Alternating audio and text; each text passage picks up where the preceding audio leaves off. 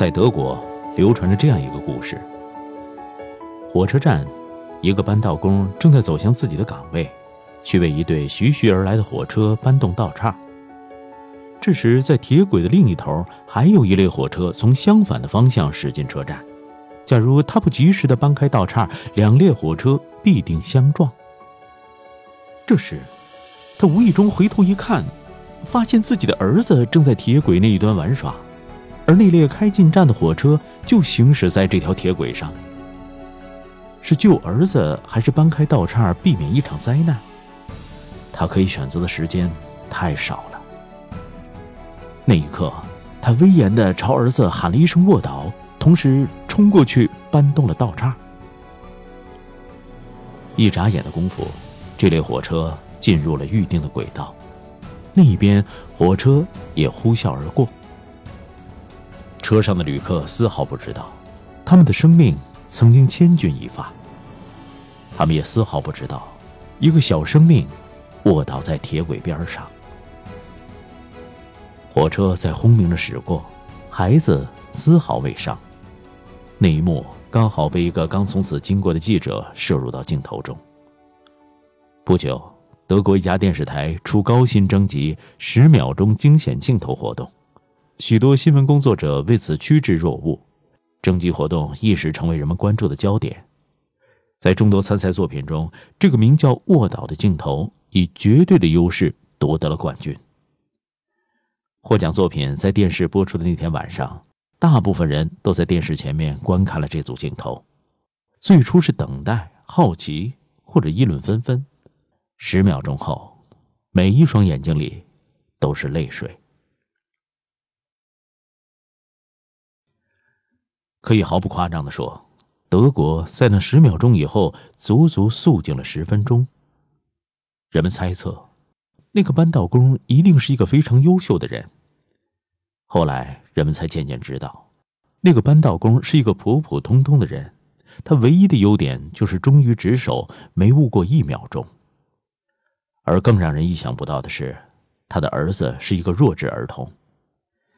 他说，他曾一遍遍的告诉儿子说：“你长大后能干的工作太少了，你必须有一样是非常出色的。”儿子听不懂父亲的话，依然傻乎乎的，但在生命攸关的那一秒钟，他却卧倒了。这就是他在跟父亲玩打仗游戏时唯一能听懂并且做的最出色的动作。第一次读到这个故事的时候，我被震惊了。首先被感动的是这个父亲在那一刻的选择，相信世界上没有几个父亲能在那样危急的时刻做出这样的选择。其次，被感动的还有那个孩子，在那样危急的时刻，他服从了父亲的命令。当然，你也许会觉得那孩子被吓傻了，那孩子是个弱智，他只会这么做。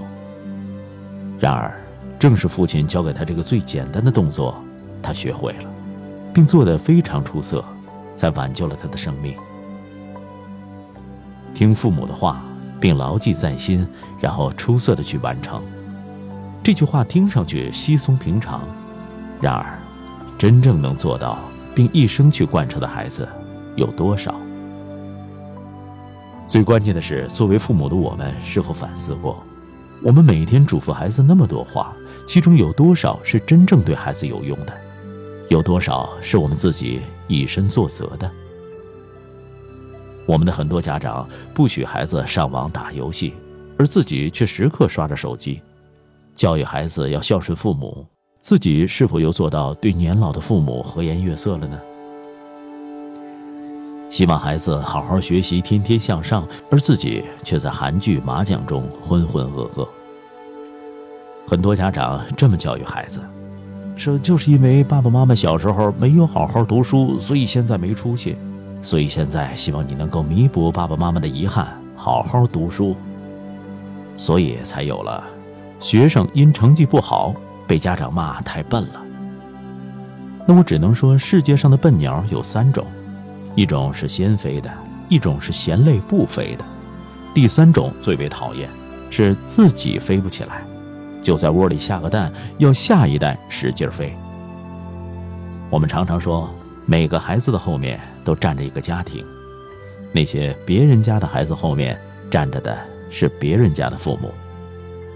望子成龙的我们，首先要做好的是自己。